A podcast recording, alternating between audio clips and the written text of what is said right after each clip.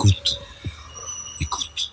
Bonjour, mon invité aujourd'hui est Hubert Védine à propos de ce livre, Grand diplomate, écrit sous ta direction, Les maîtres des relations internationales de Mazarin à nos jours. Là, il y a tous les grands diplomates, Kissinger, Chu Enlai, Metternich, Talleyrand, ça commence par Mazarin, ça se termine par euh, Lavrov, euh, effectivement. Et ce livre a un succès euh, très étonnant, c'est rare que les livres collectifs connaissent un tel succès. Comment expliquer cette curiosité du public par rapport à ces diplomates du passé alors, d'abord, je crois que la, la Maison Perrin a une bonne réputation sur les questions historiques. C'est d'ailleurs Benoît Hiver qui a eu l'idée, qui est venu me chercher. J'ai été séduit parce que je suis passionné par l'histoire, il y a des choses à dire là-dessus. Il a fait la, moitié de la liste, on a fait la liste ensemble, on aurait pu dépasser 20, on en a 20, on a 20 hmm. auteurs euh, très bons d'ailleurs, on aurait pu en mettre 30, euh, une trentaine, bon. Bon, on peut pas faire un livre trop, trop considérable.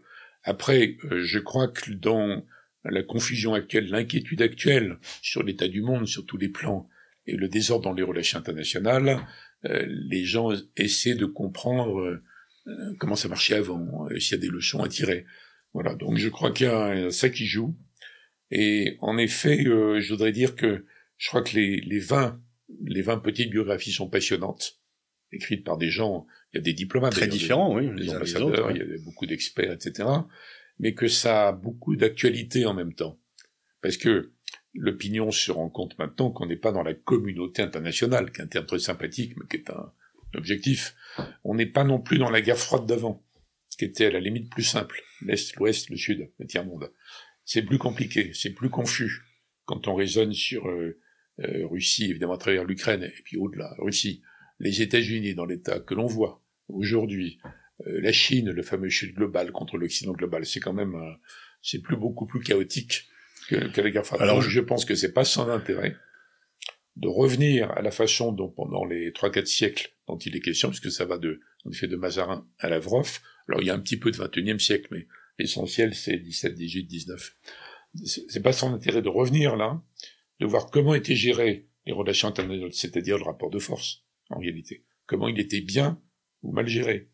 Alors il y a des personnages immensément connus, on peut pas être plus connu que Talleyrand. Bon, on peut controverser d'ailleurs, même Kissinger. Il y a des personnages moins connus, Vergène par exemple. Moi j'adore Vergène parce qu'en tant que ministre, à un moment donné, il a combattu les idées métaphysiques, c'est-à-dire en gros les idées idéologiques, les, valeurs. Hein, bon, moi je suis pour les valeurs, mais c'est bon comment elles sont utilisées dans des relations internationales. Et il défendait l'idée que c'était sans intérêt d'essayer de conquérir de nouveaux territoires Vergène à son époque. Donc ça me paraît d'une modernité intéressante. Bref, il y a beaucoup de choses, et puis il y a des personnages pas du tout connus, ici comme Konitz, William Pitt, des gens comme ça, bon. Donc je crois que c'est très très intéressant et très utile, même pour comprendre le monde du XXIe siècle. Est-ce qu'on est en panne de diplomatie aujourd'hui? Est-ce que ces grands exemples du passé montrent que euh, finalement euh, bah, les perspectives diplomatiques semblent céder le pas par euh, les règlements des problèmes par la force? Non, enfin c'est oui, je dis non, mais c'est un peu vrai. Mais ma remarque dans la postface, c'est de dire on n'aura plus de grands diplomates comme ceux que l'on traite du fait du temps, du fait euh, ils de, pas le temps. l'urgence. Euh. Non, pas l'urgence. Pas l'urgence, oui, mais ils n'auront pas le temps. La plupart de ces personnalités se sont construites dans le temps, dans un système plus simple, où il y avait très peu de gens qui décidaient dans chaque pays. Il y avait déjà des courants d'opinion, mais pas pas l'opinion publique au sens réseaux sociaux avec le, le harcèlement permanent 24 heures sur 24. Mais en plus, pour devenir ces personnages, il faut du temps. Oui, parce que la plupart ont, sont restés presque des décennies au pouvoir. Oui, oui, oui bien sûr. donc aujourd'hui, avec des ministres qui changent tous les ans, c'est un peu compliqué. Oui. Et donc, je crois qu'il y en aura pas, sauf exception. Par exemple, euh, il peut y avoir encore des, des systèmes euh, très autoritaires où des gens sont ministres très longtemps. Lavrov, hum. l'exemple Lavrov. Mais même en Chine, on ne connaît pas le nom de l'actuel ministre. Enfin, les érudits le connaissent par rapport à ça. Mais le paradoxe, c'est que dans le monde global interdépendant, on négocie sans arrêt sur tous les sujets. Tous les sujets. Il y a l'intelligence artificielle, il y a les, vaccins, tout ce qu'on veut. Mais la négociation, c'est pas lié à une spécialité. C'est un art, la négociation. C'est un métier, en tout cas. Et je crois qu'il va y avoir des gens remarquables comme l'a été Sultan Al-Jaber pour présider la COP 28, avec un résultat qui est, c'est le sujet numéro un, tout ça, euh, qui est quand même euh, meilleur que ce qu'on attendait, mais il va pas faire ça pendant 30 ans. Donc il n'y aura pas des biographies du sultan Jaber dans 15 ans sur euh, le sujet. Donc c'est complètement différent. Ce qui veut dire qu'on a besoin certainement de diplomates. Je suis pour le, le maintien ou la reconstitution de filières professionnalisantes en matière diplomatique, ça c'est évident. Mais on a besoin de très bons négociateurs dans tous les Donc, domaines. Moins, moins de grandes figures et plus de techniciens? Il y aura peut-être des grandes figures, très bien. Mais on a besoin en tout cas de très bons négociateurs dans un système que nous, Européens, toujours un peu euh, gentils, on écrit comme étant le multilatéralisme, mais en fait, euh, ça n'a jamais euh, obligé une vraie puissance à faire ce qu'elle ne voulait pas. Mais on est là-dedans tout le temps, tout le temps. Ce qui est Donc, on a besoin de, à l'avenir, d'innombrables bons négociateurs. Ce que l'on remarque aussi à la lecture de ces portraits par définition très différents, à la fois dans des époques et des, des, des provenances géographiques, c'est que quand même, ce qui peut être un trait commun avec eux, c'est une sorte de réalisme, de perception réaliste des situations. Personne ne s'embarque, euh, même Aristide Briand, qui peut être euh, peut-être le plus idéaliste euh, de, de ces portraits, tient compte des rapports de force et tient compte des réalités. on va dire réalité même, avant rapport de force. Donc il y a des rapports de force dans la réalité. Bah oui, quand on est, euh, c'est pas des penseurs. hein. Enfin, ils sont penseurs en plus. C'est pas des théoriciens. Ce ne sont pas des idéologues. Sont confrontés aux réalités. Donc ils doivent décider. Et c'est très rare qu'une une situation noir et blanc. Hein. Que Mm. à un moment donné, tu as Hitler, tu peux être que contre. Bon, c'est très rare ça. Par rapport à ça. Donc en effet, ils gèrent les réalités. C'est des réalités euh, ensemble ils reconnaissent qu'il y a des un rapport de force qui les lie entre eux. L'opération Talleyrand au Congrès de Vienne étant l'archétype de ça. Donc c'est intéressant de voir comment ils ont réussi à gérer, euh, bien ou mal, ça dépend. Mm. Il, y a, il y a quelques aventuristes, mais pas, pas tellement. Par exemple, Bismarck, qui est souvent condamné et rejeté par les Français, il a une politique euh, évidemment dure, nationaliste. Il a réinventé l'Allemagne que Richelieu et Mazarin avaient réussi à Est-ce qu'il aurait évité la Première Guerre mondiale s'il était resté plus longtemps au pouvoir? Peut-être. Enfin, on peut se poser la question. Mm. Enfin, Parce qu'il réussi. modérait quand même, il avait compris qu'il fallait pas aller trop loin dans euh, les conquêtes et il a su donner des limites à l'affirmation de la puissance allemande. Bah, en tout cas, il a, enfin, au départ, il a réussi à gagner contre l'Autriche, contre la France. Napoléon III, qui était, dont le bilan n'est pas mauvais par ailleurs, mais s'est fait piéger par rapport à ça. Il aurait pu s'en tenir là, en fait, en ayant réimposé une Allemagne. Et comme je, je le répète, ce que Richelieu et Mazarin avaient réussi à repousser de deux siècles, Hmm. par les traités de Westphalie, que ce que Kissinger admirait le plus, d'ailleurs Richelieu, Mazarin. Bon. Mais après, c'est quand il était écarté par Guillaume II que Guillaume II s'est lancé dans la fuite en avant Hmm. pour euh, refuser, défier contrer, dépasser la suprématie navale britannique. Hmm. Et là, on entend dans l'engrenage qui va à la Hmm. guerre. Ouais. C'est pas Bismarck. Ouais. Donc c'est mais intéressant de revenir à... parce que Bismarck, lui, en, en fait, c'est lorsque Bismarck est viré que Guillaume II se lance Voilà. dans cette course folle. Bismarck, il avait atteint son but, en quelque sorte. Donc ça, on voit bien quand on en parle, et tu parles de Bismarck, on pourrait parler d'autres personnages, euh, qu'on est tout de suite, il y a des résonances avec le monde réel de deux- 2021. Alors aucun ne- ou la 2025. plupart ne, ne mettent pas de dimension morale. En fait, euh, ils ne répondent pas au tribunal de l'opinion. C'est ils n'en ont pas grand chose à faire la plupart d'entre eux. Il y a des courants d'opinion, parce que auprès de chaque décideur, il y a des, des gens qui sont partisans d'une alliance ou du contraire, et si on remonte dans le passé, par exemple, euh, quand euh, François Ier voulait résister à l'encerclement de Charles Quint, quand il s'alliait aux Ottomans pour équilibrer, par rapport à ça, il y avait une sorte d'opinion euh, euh, ultra-catholique qui contestait ça. Donc il y a des courants d'opinion dans les cours, même dans les, régimes. euh, à l'époque, l'opinion n'était pas euh, dominante comme aujourd'hui. Donc ils en tenaient compte un peu, ça dépend. Mais ils avaient quand même une, le pouvoir avait une marge de manœuvre, peut-être une autonomie plus grande, y compris pour faire des conneries. On a Hmm. parlé de Guillaume II là. Ouais. ouais. Ou Mais c'est très différent. Ouais. Bien que ce soit très différent, le fonctionnement quotidien des relations internationales, je pense qu'il y a beaucoup à apprendre. En revenant sur les 16e, 17e, 18e, 19e, 20e. Et Est-ce que aussi la différence, euh, c'est le temps long? C'est-à-dire qu'aujourd'hui, on est plus dans l'urgence, répondre euh, euh, immédiatement aux situations de crise et ne plus avoir cette perception du temps long. Est-ce qu'il est possible d'avoir la perception du temps long quand on reste un ou deux ans en poste? C'est tout à fait mon avis, on a la même opinion là-dessus, mais je dirais que ça ne concerne pas que la diplomatie. Ça concerne les démocraties modernes, ça.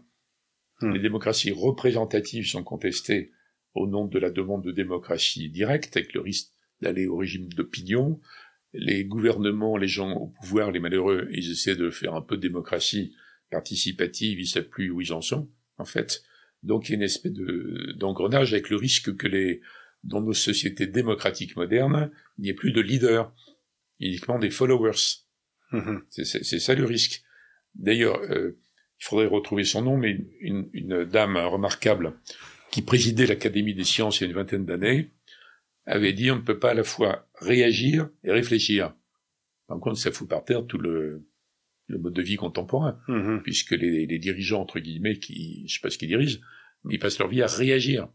Réagir. Hmm. Et les débats, il y a des centaines d'heures de débats tout le temps, on est le pays où il y a le, le plus d'informations continues et de machines à débat, là, bon, euh, des centaines d'heures où les gens réagissent les uns sur les autres. Bon, c'est évidemment, bien sûr, il faut du débat, bien sûr, la démocratie, bien sûr, les valeurs, bon. Mais il faut quand même euh, peut-être euh, euh, reprendre le contrôle de ça pour arriver à décider quelque chose dans la durée. Donc ta, ta question, c'est ça, est-ce que c'est Oui. jeune dans la durée? Ouais, Non, et pas que pour la diplomatie. Pour- pour l'ensemble. Alors là, le- parmi les deux grandes crises qui agitent euh, les milieux diplomatiques, il y a la guerre Russie-Ukraine et le conflit euh, Hamas-Israël, la guerre sur Gaza. Euh, dans aucun des deux, on ne voit de solution diplomatique euh, poindre, et, et même il y a une affirmation du rejet des solutions diplomatiques qui sont vues comme des, des acceptations de faiblesse finalement. De toute façon, la, la diplomatie ne peut fonctionner que s'il y a une volonté politique. Donc ça dépend s'il y a volonté politique ou pas de trouver une sortie. Dans le cas du Proche-Orient, moi j'ai été très mêlé par mes, de, de par mes fonctions à toutes les tentatives de processus de paix. Oui, soit auprès de Mitterrand, soit comme ministre. Voilà. Puis après, j'ai gardé beaucoup de contacts avec les, les différents camps de la paix.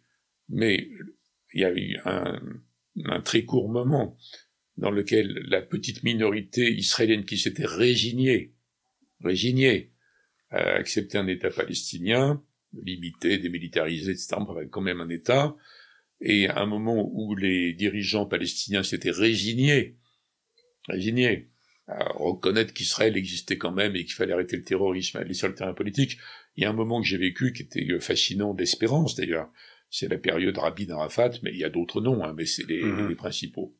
Mais on voit bien, euh, Sadat avait commencé, mais il avait été euh, l'Égyptien assassiné par un islamiste euh, égyptien. Comme Rabin- par un Rabin est assassiné par un, un juif fanatisé, par des courants euh, politiques et des partis dont certains représentants sont d'ailleurs dans la, la, la- non pas le cabinet de guerre, mais la, la coalition de- gouvernementale. Et j'ai connu beaucoup de proches d'Arafat qui ont été assassinés quand il y a eu ce processus, mais moi j'ai vécu ce processus, et après, on se rappelle, il y a Mitterrand, euh, Knesset 82, mais après il y a le processus euh, dit d'Oslo, la bénédiction de Clinton, enfin il y a un moment où on pouvait vraiment espérer.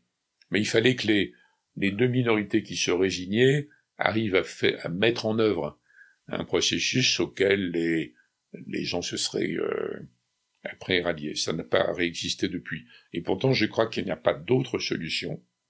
Mais les abominations de l'attaque du Hamas, puis de la guerre de Gaza, c'est exactement ce que le processus voulait empêcher, enfin prévenir. Vous pouvez pas l'imaginer, mais c'était ça le but, que ces, ces horreurs n'arrivent jamais. Et je suis frappé de voir que, alors que la question de l'État palestinien était complètement abandonnée, évacuée, Netanyahou avait réussi à, à faire croire au monde entier que la question n'existait plus. Les, dirigeants arabes ont été quand même euh, nuls par rapport à ça, les Européens d'une lâcheté totale, l'Amérique pensait à autre chose. C'est quand même un thème qui est revenu. Et paradoxalement, je vois que des, des, des vétérans du camp de la paix, des figures magnifiques. En France, on connaît bien Barnavi, mais il y a, il y a beaucoup d'anciens militaires dans les camps de la paix euh, en Israël qui renaissent désespérés avant. Ils renaissent en disant de l'horreur absolue de l'attaque du Hamas, ce qui montre que même la politique la plus impitoyable contre les Palestiniens, le blocus de Gaza, enfin l'horreur de Gaza, l'enfer sur terre, la politique en Cisjordanie, même ça, ça n'a pas garanti la sécurité pour les Israéliens. Donc certains d'entre eux se disent, ils vont peut-être redevenir sensibles au raisonnement qu'avait fait ces, ces voix lucides et courageuses sont très minoritaires. Très très très. Très minoritaires, donc... euh, Alors, oui, attends, minoritaire, mais il y a eu un sondage en Israël il y a quelques jours qui montrait que, évidemment, 26% des Israéliens veulent virer les 2 millions de Palestiniens, un peu comme dans les guerres indiennes aux États-Unis. Il y avait un président, euh, Jackson, qui avait déporté tous les Indiens à, à l'ouest du Mississippi. Bon. Mais quand même, euh, 32% aujourd'hui, après le 7 octobre, qui défendent, qui acceptent pas, pas ils défendent, ils acceptent l'idée d'un État palestinien. Hmm. Et je crois que c'est c'est l'espoir de Biden, euh, Sullivan. Alors tu, tu, tu Blinken. penses que Biden a changé de position? Tu es assez, Oui, euh, oui. tu, tu, tu estimes, alors que le, le sentiment que beaucoup ont, c'est qu'il parle, il condamne, mais il ne fait rien. Toi, tu penses qu'il y a des choses positives dans l'attitude de Biden? Je pense que là, enfin, je constate, pas je pense, que ce que Biden a dit depuis le début, et donc Blinken, secrétaire d'État, Jack Sullivan, le conseiller euh, concepteur global, il ne l'avait pas dit avant, que personne d'autre ne l'a dit avant eux en Europe, et que c'est déjà symboliquement très important que Biden très vite ait dit il faut quand même réinventer une voie vers l'État palestinien. Il l'a jamais pensé de sa vie, ça. Hmm. Peut-être vaguement avec Obama. Mais Hmm. même Obama, il a pas fait tellement de pression. Vu ce qu'est l'Amérique, vu ce qu'est le Parti démocrate, vu ce que sont les réalités qu'on a observées pendant des décennies, euh, je trouve que c'est très important qu'ils disent ça. D'ailleurs, les tournées de Blinken sans arrêt au Proche-Orient, c'est pour euh, empêcher Netanyahou de prolonger et d'élargir la guerre. Mais en même temps, ils n'ont pas du tout d'influence. Ils ne sont pas parvenus à euh, arrêter les bombardements, à installer un cessez-le-feu. Comment En forcer, co- comment parvenir à la création des Palestiniens à partir du moment où Israël le refuse et que les dirigeants non, il ne israéliens peut pas sont... globaliser parce que il y a donc de, de 30% des Israéliens qui acceptent l'idée. Tout, euh, tout repose sur l'éventuelle mise à l'écart de Netanyahou. Mhm. Après, il pourrait y avoir un général dur, autoritaire, répressif, tout ce qu'on veut, et qui inspire confiance aux Israéliens. C'est normal quand on est israélien qu'on ait confiance que dans l'armée israélienne, hein, en réalité. Mais euh, on peut être rabbin euh, du début. C'était le cas de Rabin, qui était partisan de la manière forte et qui est celui qui a euh, fait la Rabin, paix. il a réprimé très durement la première intifada, et après, il a dit, mais ça peut pas marcher comme ça. Hmm. Il y a une question politique. D'ailleurs, les, les PAC aux États-Unis, qui défendent les intérêts d'Israël, l'avaient engueulé. Il avait été les voir aux États-Unis, dire, vous critiquez ma démarche parce que je vois Arafat. Si vous n'êtes pas content, vous venez en Israël, vous votez contre moi. Mais sinon, c'est moi qui décide, c'est pas Hmm. vous. Non, mais Rabin, c'est un géant. Hmm. Parce que dans la période de tentative de, donc de solution, il disait, il y avait vraiment des attentats, y compris des attentats palestiniens aveugles en Israël dans des autobus scolaires. Bon, faut voir ça. Plus les menaces des, des Israéliens fanatiques, extrémistes, nationalistes ou religieux. le représentait dans les habits nazis. Et donc, euh, Rabin disait, euh, par rapport, à, disons, aux Palestiniens, je combattrai le terrorisme comme s'il n'y avait pas de processus de paix. Je n'aurais aucune indulgence. Mais il se retournait vers les autres, qui l'ont finalement assassiné. je poursuivrai le processus de paix comme s'il n'y avait pas de terrorisme. J'ai jamais rien entendu de plus courageux, quand même. Bon, il le plus assassiné. lucide. le plus- Bah, lucide. c'est du courage, surtout. Courage de dire ça. Mais donc là, on voit quand même pas tellement, parce que il y a, y compris des gens comme Benny Gantz qui critiquent Netanyahu, il le critique pour sa politique intérieure, pour ses attaques contre la démocratie, mais pas pour sa politique à l'égard des Palestiniens. Donc en fait, euh, on, on voit pas de leader qui serait capable de dire bon voilà, on vit au Proche-Orient, c'est bien avec nos voisins palestiniens, et il y a eu l'illusion que les accords d'Abraham avaient permis la paix, alors que c'était une paix avec Non, des pays. Je suis d'accord sur les accords d'Abraham. L'idée que on parle pas des populations arabes, on parle des gouvernements. Oui. Se fonder sur le fait que les gouvernements arabes en avaient ras-le-bol des Palestiniens. Ils ne voulaient qu'une chose, c'est normaliser avec Israël. Bon, ça c'est jouable quand on n'a pas de peuple. Si on est le patron d'Abu Dhabi, c'est jouable. Mais pas avec l'Arabie, encore moins l'Égypte, etc. Hmm. Bon. Ils ont vraiment cru, puis Netanyahou a beaucoup encouragé, les Européens s'étaient couchés depuis très longtemps, en disant on va aller au bout du processus. C'est même incroyable que l'Arabie, quand même, l'Arabie ait consenti à ça. L'Arabie était sur le point euh, d'aller jusqu'au bout de la normalisation, sans rien obtenir pour les Palestiniens. Mhm. Là, il y a un truc qui a débloqué quand même. Du coup, ils ont ramené, comme sur un plateau, la bombe à de Gaza aux Iraniens, au Hamas, ou alors à la fait Hezbollah. Genre, je crois malgré tout que si Netanyahou est écarté, il fait tout pour ne pas l'être, hein. il fait durer la guerre, il fait essayer d'élargir. Si Netanyahou est écarté, je pense que les Américains se rueront là-dessus, fait les Américains, la Maison Blanche actuelle. Donc c'est valable euh, euh, tant que c'est encore Biden. Après, c'est un autre monde. Euh, se rueront là-dessus pour euh, déclencher quelque chose avec un autre leader, quel qu'il soit. Et les Arabes, à mon avis, euh, qui ont été quand même échaudés par leur imprudence, diront, nous, on accepte de rentrer dans un processus, à condition qu'il y ait un processus. y compris pour les Palestiniens. Après, on tombe dans la discussion, on va pas être trop, trop hmm. détaillé sur euh, qui gouverne, mais on voit bien que la Maison Blanche euh, a des tous les jours ils disent des choses assez intéressantes, hein, plus que les Européens. Il n'est pas question d'une réoccupation de Gaza par Israël. Ils ont dit ça contre le plan Netanyahou, qui a fait un plan pour essayer de faire durer les choses.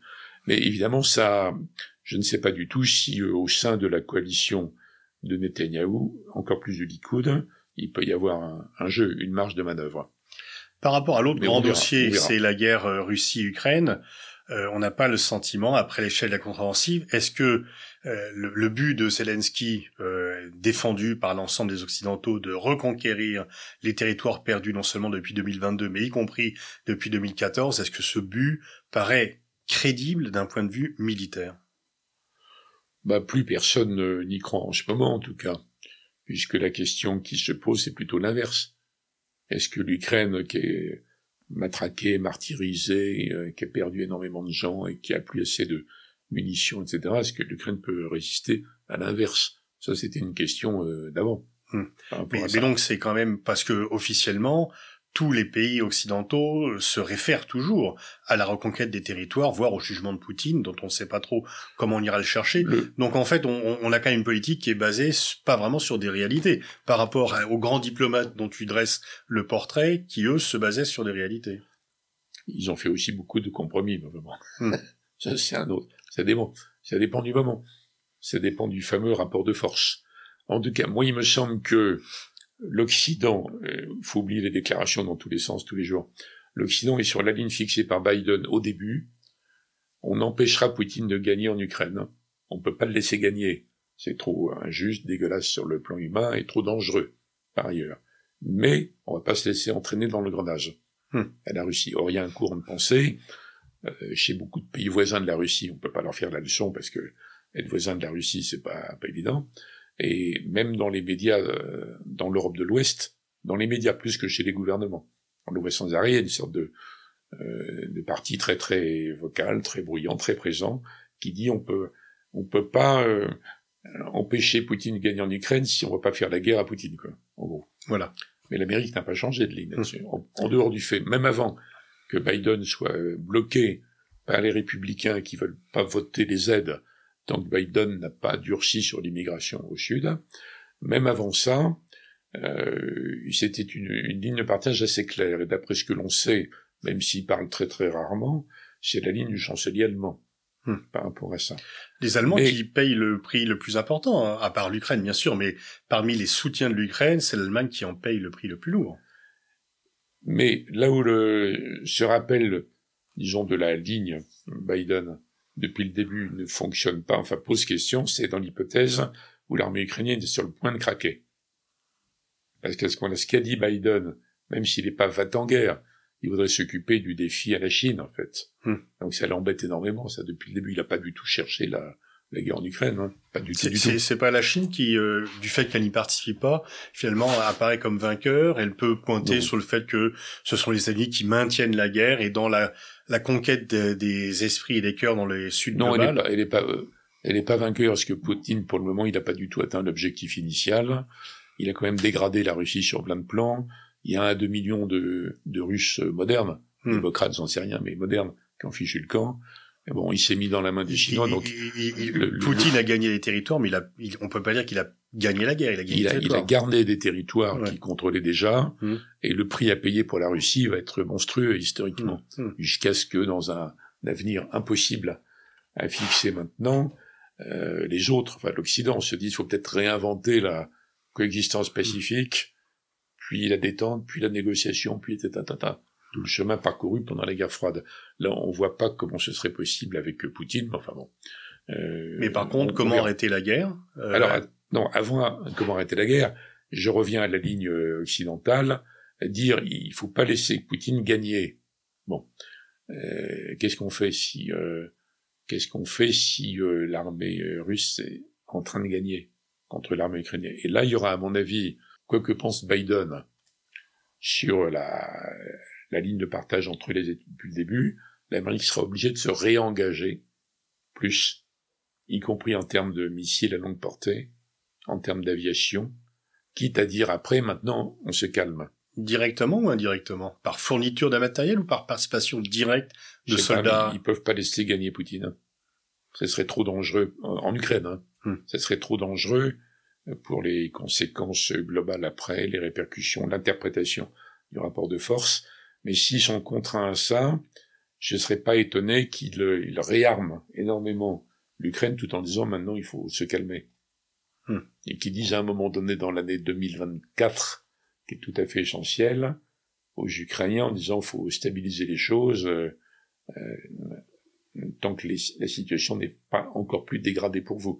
Je serais pas étonné qu'il y ait une combinaison de, de réengagement, de euh, quelque chose de plus dissuasif, et en même temps de, de réflexion à l'allemande sur le thème euh, ça peut pas durer éternellement.